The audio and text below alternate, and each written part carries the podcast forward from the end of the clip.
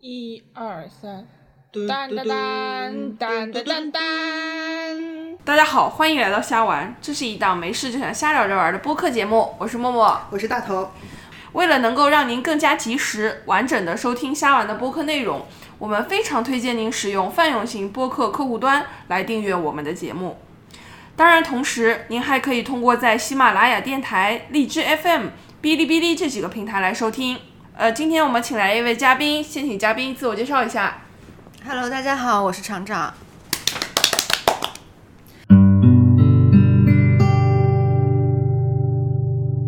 呃，今天请厂长来是，啊、先说一下，因为这期是我们虾玩的第十期节目了，这期期非常特别，我们会做一期非常硬的硬广，然后找厂长来是因为我们这次跟厂长合作的戏园十单的台历马上就要预售了，嗯，这其实是呃，这并不是我们第一次做台历了，对对吗？我们在去年，嗯，画过一次，然后今年等于是第二季，嗯，一共一共出过两年，对。然后厂长再跟大家介绍一下，就是厂长是在我为数不多的朋友里边，在他面前不敢谈审美的人。当然，这主要是因为我朋友不多，不是因为 厂长。是什么意思？就是你觉得会被嫌弃或者？对对对，就是我不敢说这东西很漂亮，因为厂长大多数团我觉得不够漂亮，从而显得我审美很差。啊，所以厂长是一个有审美的人，嗯嗯，所以因为我们这次的台历它是一个手绘版本的，是跟以京剧为主的戏曲有关，然后套一些美食的主题，然后这些都是通过手绘的画面水彩画，对吧？对，你看，这是个非常非常嫌弃的回应，对，通过水彩这样的方式把它画出来，嗯。呃，我想说那我去年做的时候，我就觉得还挺有趣的，因为对于我们来说，我我是作为一个戏迷的角度来说的话，能看到一些相当于菜谱上和姓名有关系、有关联，觉得这种形式非常新颖。然后它同时作为日历的话，就是放在办公桌啊或者家里，就是仍然是我们能用得到的，身边的，就是这样、这样的一种周边吧，可以算是。就觉得还挺有趣的，能让自己的生活的这个附近也好像有一点这种戏曲元素啊或者什么的，说是说对的呃，感觉很好。个，嗯，是在去年大概五六月份，我们有个朋友之前上过我们节目的，叫凡凡。嗯嗯，他说呃，突然要看一个什么戏，然后他说他想在这个戏之前去找可以吃点什么东西，跟这个戏有关的，嗯好让这一一整天的生活都围绕在这个戏曲中间。然后我们差不多就从这个点子开始，哎，既然这个戏可以有一个搭配吃的东西，别的戏是不是也可以？我就尝试这样去想，开一些脑洞。然后后来我也跟厂长好玩儿，厂长是厂长，首先他平时是不看戏的，嗯，偶尔看吧，偶尔，然后仅限仅限去年看了个别的几出，个别的几出。对对对，然后但是我把这个厂长，因为厂长去年开始接触了戏曲，我就把这个想法跟他说了一下，这样说我们可以画一个台历。当时我就很震惊，因为当时只想出来两三个，嗯，可以匹配的东西，没有想过原来还可以画十二个，但是就是努力去编，嗯，所以所以去年就是会凑一些这样的一些主题出来。那最直接的就是先从视觉上面，我记得我们去年先出的第一个 idea 是那个呃高王爷，就是挑滑车的主角、高王爷，因为他当然在戏里边有两种不同的服饰，一个是穿蓝靠，蓝色的，一个是穿绿靠。色的，对，我们从挑的这个绿靠的形象，然后因为它身上的飘带啊什么还是有点橘红色的，嗯，所以把它组成了一个抹茶红红豆碎碎冰。对，嗯，这是从它整个形象造型上面，所以我们有好多这样一些 idea 是从舞台的视觉效果出发，来有一些这样的内容。嗯，除此之外，我们还会从嗯一些呃剧情当中出发，比如说去年我们画过一个呃古上古上早的土法尼危机，这是那个时迁时迁偷鸡的这样一出戏里边，他正好在里边剧情里边会有一个烤鸡的去做烤鸡的这样一个剧情，所以按照这个剧情来发展了一个台历的这个画面。嗯，包括像《龙凤呈祥》里边，刘备去娶孙尚香的时候，因为他年纪太大了，头发已经有点花白了，他不太自信，嗯，总觉得会被嫌弃成大叔，所以他去相亲之前用了一些染须膏，把自己的这个胡子啊什么都带染染黑，所以我们从这个出发衍生出了一个龟苓膏，它叫还是叫硫磺树的染须膏，但其实实物上是个龟苓膏，这样呃这样一个吃的。所以就是从嗯、呃几个方面嘛，一个是从是呃比如说服饰配饰上，呃服饰服装配色啊，或者是说道具，对吧？像我们今年想做的这个。之前预售也聊到了，就是八大锤这个形象也是他，因为有是四个人，嗯。四个人每个人拿了一对儿锤子，对锤子，然后所以就根据这个道具，就京剧里叫切末，嗯，来作为一个创作的基础吧。嗯。还有一种就是通过剧情上，对的，嗯，那可能这个就对，比如说想了解这个创意，呃，怎么说创意来源的人，你要看过这出戏，或者说有所了解。对，这还挺难的，因为像我们身边接触的朋友，肯定都会觉得默认他们是比较了解戏的。对，然后厂长这边他出发的朋友可能就真的就不太知道，所以我们通常会有一些剧情简介，告诉如果这个创意来源是某某某出戏，这出戏的简介会简单说一下，嗯，以及这个画面为什为什么是这么么设定的，会这样？还会有一些解释，希望能够帮助到大家。从就像你刚刚说的土法尼危机这样的，是因为偷鸡有这种环节，包括今年我们就是讲的说那个王宝钏湾菜，嗯，也是因为在戏里面，他一开始武家坡上一开始就是说对有湾菜这个情情节，对，包括唱词什么的都很明显提到了这个，所以把它放到这里来。对还有一种就比较少数，我们画过那个凌波仙子的虹桥赠珠奶茶，因为它它这个是通过语音上的一个谐音，这出戏叫虹桥赠珠，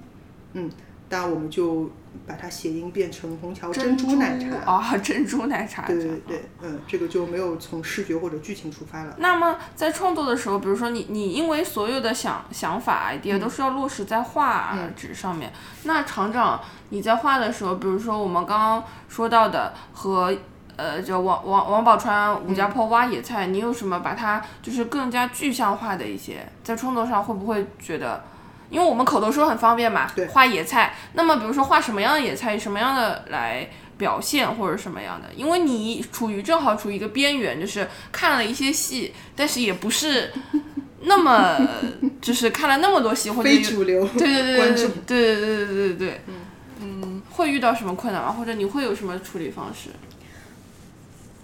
我觉得这个要来讲的，还是跟还是跟去年对比来讲，因为去年二零一八年的台历呢，我们主要是以画人物为主的，所以呃，这样的话就是在刻画每个人物的时候，呃，是按照剧照的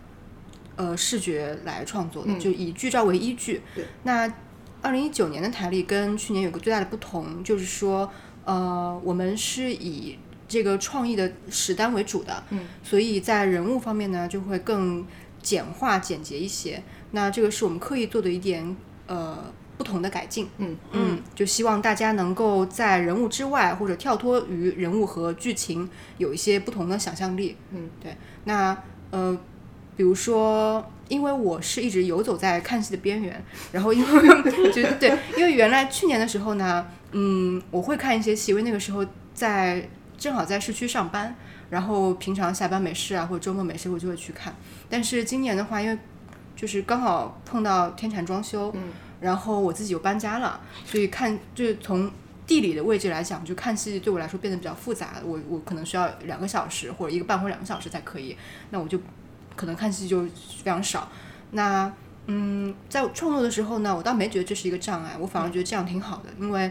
空间更大。我可以通过看介绍或者看一些视频来了解，但不会限制于我的想象力。如果我看过这个舞，我在舞台上看到过了，那我一定是说会有一点限制的。对的对，但是对，因为那个视觉会刻画在你脑子里。但是如果没有看过的话，反而可以天马行空的去想。所以像今年先出来的这个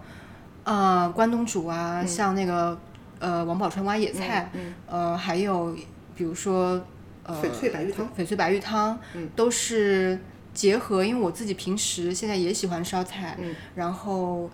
呃，也结合自己创意的部分，就把它画出来。然后今年的话，在构图上也会比较大胆，就是我会、呃天马行空的在纸上去随便画。嗯对。哎，这个我感觉还挺明显的，就是刚刚厂长说到，他说不会，因为因为正是因为不怎么看戏，所以没有那种很固定的思维，让他有更多的空间去想象、去画。我还觉得挺，因为我有的时候，比如说看到他们创作的这个话题，或者是常常画出来的画的草稿什么的也好，会有时候会觉得挺惊喜的，就哇，这个这个戏原来还可以这样，因为我们已经沉浸在我们。多年看戏的这个、这个、这个、这个怎么说思维定势里了？比如说说到这出戏，你可能有些细节你是不会去关注它的，但是正好有厂长这样的角度添加进来之后，它产生的东西会让人觉得，哎，这个碰撞也蛮好的，也很惊讶。就是它它的这一方面反而有时候变成了就是挺有利的一个一个方面，嗯。对，所以我也希望通过这种方式。那既然我是一个呃感就是比较感兴趣的一个。呃，戏曲的边缘人士，那我也希望通过这种方式来吸引更多像我这样的人，对，对的，嗯，不是我自己夸，因为去年的那个台历，我现在 就是自己夸，对，嗯，就夸一下嘛，自己节目打打广告不行吗？对，因为去年的台历，我现在就一直放在桌面上在用，然后每个月换一页新的时候，都会觉得很自恋，哇，天哪，怎么这么好看？然后今年我们已经画出来一些了，就是。我跟厂长之间的创作模式是文本上的这些创意 idea，大概我先想，比如说呃从哪出戏里面提出哪一个创意点，但是具体画面上的这个呃怎么设计，其实是厂长回去闷头想的，我几乎不参与，或者是就有时候参与点会被厂长否定掉，觉得他们在想，对，所以然后等厂长再把他的初稿或者画稿给我看的时候，往往都会非常吃惊，嗯，对，因为他的着眼点和你其实是不一样的。对今年的画风，其实如果大家的看的话，跟去年有很大的改进，而今年很明显就是可以看到，哎，比去年还好看。就我真的还蛮喜欢今年的这种风格，就技术上熟练。对，常常长进了，这一年自己也在进步。嗯嗯嗯。但是在创意的时候还是有些难点的，就比如说我们还想尽量去呃应和一些时令，比如说今年在呃六月份吧，就是有端午节的时候，我们呃选了那个白蛇的戏。啊！但每年都会有端午节，明年就不知道放什么了。然后，比如明年的农历应该是猪年，大家在两月份过春节。那想找一个京剧里边就是有跟猪相关的，其实不太多，不太多。对，你第一个想到是捉放曹，就 沽酒和杀猪，猪猪被杀的嗷嗷叫，不太吉利，在春节，对吧？然后剩下真的不太多，但是呃，西游里边会有一些。嗯，对。但是其实西游戏其实还挺挺少见的。挺少的，所以现在我们找的是道魂铃的这个戏，嗯，它不算那么丧，还可以用，嗯，所以对，现在是正好我们菜里边有个叫响铃，嗯，类似于油炸豆皮的这样一个菜，对对对，所以现在选了这个，因为听说它的来源是因为咬上去咔啦咔啦的响，就油炸的很酥，这样，对对对，用了这个戏，然后还有一些去年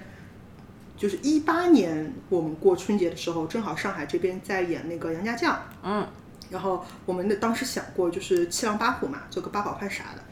就但是寓意太丧了，因为杨家将差不多都死光了，就不太适合在这个过年过节的时候。所以要考虑的东西还还还挺多的，其实。对，对的。当我们一开始就是他呃一开始有这个想法来找到我，然后我随口一说，好啊，那我们做个日历啊。的时候，并没有想到后面工作量这么巨大，对，坑非常大，对，还是太年轻。对，然后比如说刚才说，在画面上面基本上厂长自我发挥的，嗯，偶尔呢他就会发挥的比较远，对，嗯，我们我们这次有一个戏是从那个乌盆记里面出来的，是那个以张别谷这条线出发，他去那个城隍庙许愿的时候说我会带来呃猪头三升、一块豆腐和白菜。那我就从一块豆腐和白菜里边开，呃，想了一个翡翠白玉汤，然后交给厂长画，厂长做出来的是一开始做出来是个面疙瘩。哎，对，今年跟去年不同的是，我会我会在画之前先把这道菜做一遍，所以关东煮是我先做出来的，嗯，我先做出来我才画的，嗯，然后呃还有那个布丁，嗯，还有那个就是呃蜜糖布丁，我也是先做，做好之后才画的，嗯，翡翠白玉汤呢是。我自己体会，如果是白菜豆腐汤的话，以我个人的呃美食的审美来讲，我真的是觉得太寡淡了。嗯，所以我就把它变成一道主食，我在里面加了面疙瘩。然后呢，加了面疙瘩之后，我跟他碰头的时候，我烧给他吃的。然后他说这个不对，因为我我说的里面是没有豆腐，对，最重要的食材白菜和豆腐没有出现，对的，这个就不太合适。白菜有的哦，但豆腐没有，所以后来就再调整，就是白菜豆腐疙瘩汤。嗯，对所以今年大家除了得到我们台历以外，还可以得到厂长亲自示范的食谱。嗯对，就是要它要能做得出，还要好吃，还要还要实用，还要方便，对，快手菜。对，这就是对于就是新的一个点，就是在于今年的菜是，就是我们戏园食单上的菜都是可以做出做出成品来的，对的，可以有教程。可以有教程，嗯 可以有教程。嗯。用来搭配这个。嗯，就是刚刚厂长在聊到他自己的创意过程的时候，创作过程的时候说，今年不那么看重人物，因为我看了一点 草稿嘛，嗯。就是打样出来的，我觉得这个还挺，就是他说了之后，我觉得还确实有这么回事儿，因为感觉去年的。嗯，画上有一些，比如说《贵妃醉酒》里面会有头面啊，就是还蛮清楚的，画的很细节。但今年好像就人物的脸啊或者什么都感觉很抽象，没有五官，对头上只有轮廓，对身上的衣服只有纯色的色块。对，只有没色块。但是对于你看过戏的人，比如说告诉你这是游龙戏凤，你能看出来的。对，它但是典型特征。对，就是一些非常突出的、有代表性的一些特征被抓出来画在上面，其实是非常粗的一个轮廓。嗯，但是就是比如说被发放在画面里啊，它明显不是主角儿，因为主角就是吃的东西嘛。嗯，觉得还这个对我们来说算扬长避短吧。要看厂长怎么说。因为我我自己理解啊，就是厂长是不太擅长画京剧人物，呃，就不是说你技术上不行，就是说，比如说你戏看的少，不太能理解某一个部件是代表什么。但是这个东西放在我们身上也很难，对就是我们我们其实也有这对，样我们也没有办法提给他提供支持，因为这个真是太难了。就比如说上面有什么花是什么什么样的，什么样的层次什么的，非常专业的一些问题。我觉得看侧重点不同吧，嗯因为就在一个画面里面总有主主次的嘛。那比如说像二零一八年的时候，我们选择了着重去刻画人物，那么在实物的部分呢，就只能去呃就。在实物的部分就只能去弱化它，嗯，去处理它，因为这样子整个画面才协调嘛。那你如果是呃全部的画面都是呃非常非常细节的，全部都是细节的话，人物这种，那么就会看上去呃主次不是很分明。那今年呢，我们选择了去突出食单，去突出呃这个吃吃的这东西这方面。嗯嗯那所以在人物方面呢，就会稍微去弱化一些，只抓它主要特征。我觉得这只是方向的选择的问题。嗯嗯，而我觉得现在就是大家在网上也可以看到很多以戏曲或者京剧为主的这些这样一些创作，有画的在细节方面画的非常逼真、非常好的人。对，我觉得那个不是我们的一个特点吧。嗯，对是我们的特长。嗯对，是我觉得还是嗯，不要去抓具象，就去抓大的特征。嗯嗯。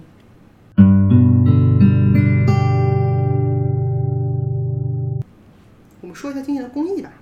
今年其实我们这个，我们算月历，就每个月一张，其实是出了两款的，一款是挂历，一款是台历。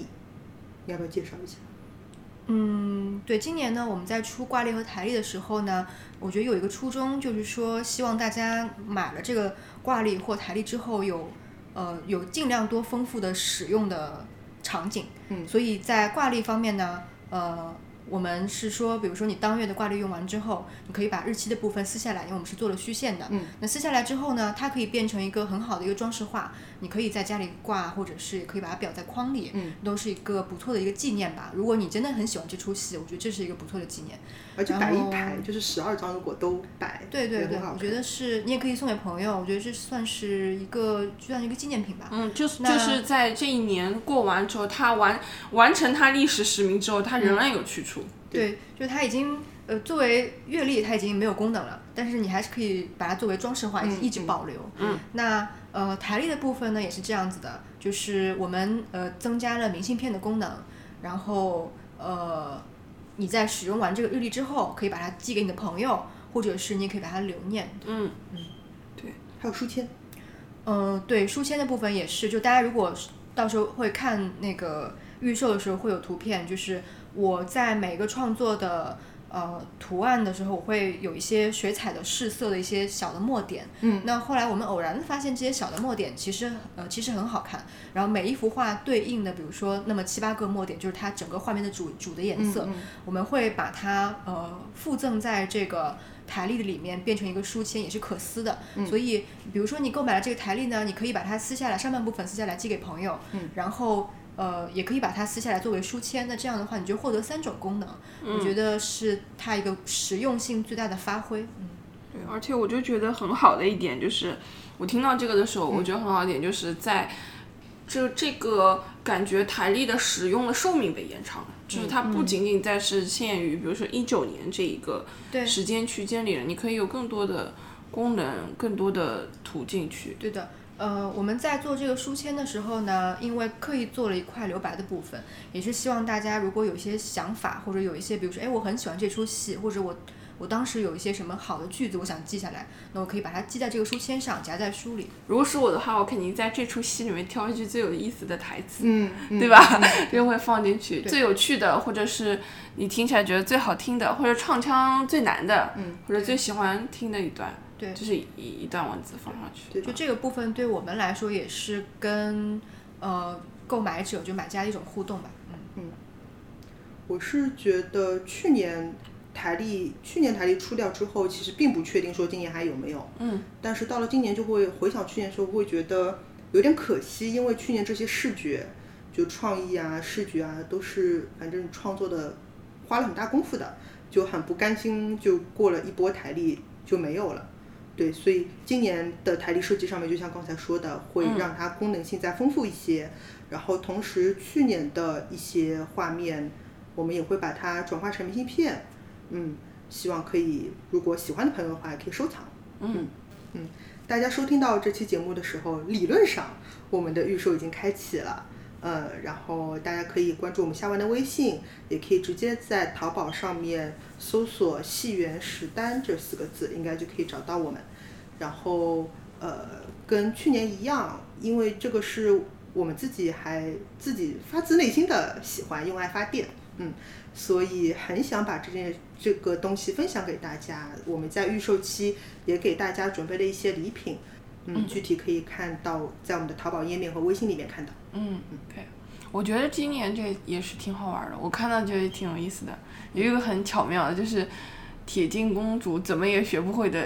启示，呃，对对，很好玩。哦，嗯这个哎，这个倒是用了一个谐音，对，就是铁镜公主就是学不会的 cheese，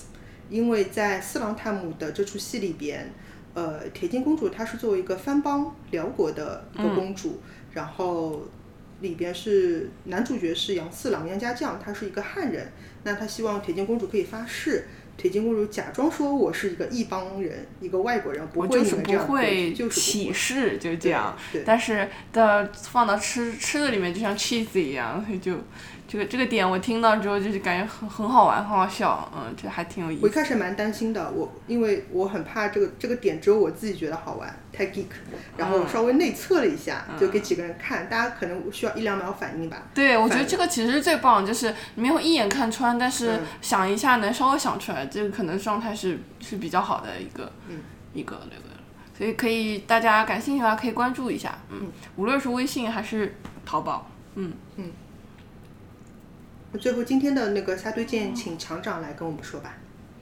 嗯，我想给大家推荐，呃，就是一套日本的，呃，针对小朋友的设计类的节目，嗯，呃，名字叫《像乌鸦一样思考》，嗯，因为它里面讲了很多一些社会常对视频，呃，它里面讲一些社会常识，然后嗯，还有一些呃关于设计生活当中的设计的巧思，嗯，我觉得这个还非常脑洞大开，而且它整个的那个就是视频的。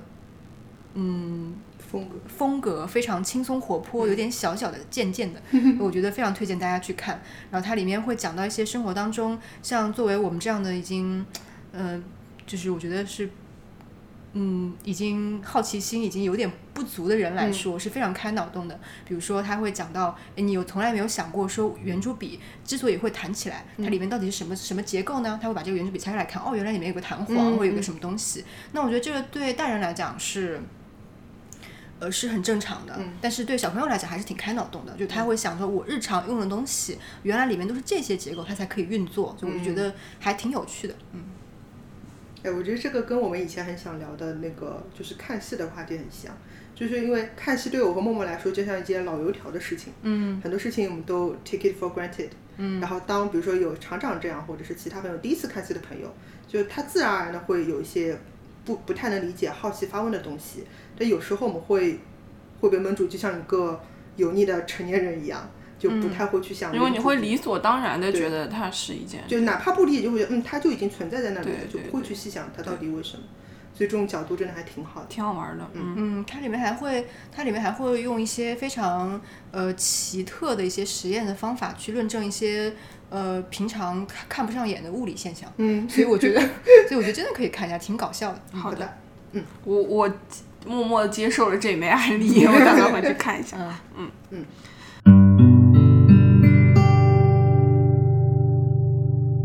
嗯虾丸的成长，感谢每一位听众的支持，我们也非常希望能够收到您的交流反馈。如果您喜欢我们的节目，也欢迎捐赠。反馈和捐赠都可以通过虾丸的邮箱来找到我们，相关信息我们会写在每一期的节目简介里。今天节目就到这里，下期再见啦！谢谢厂长，拜拜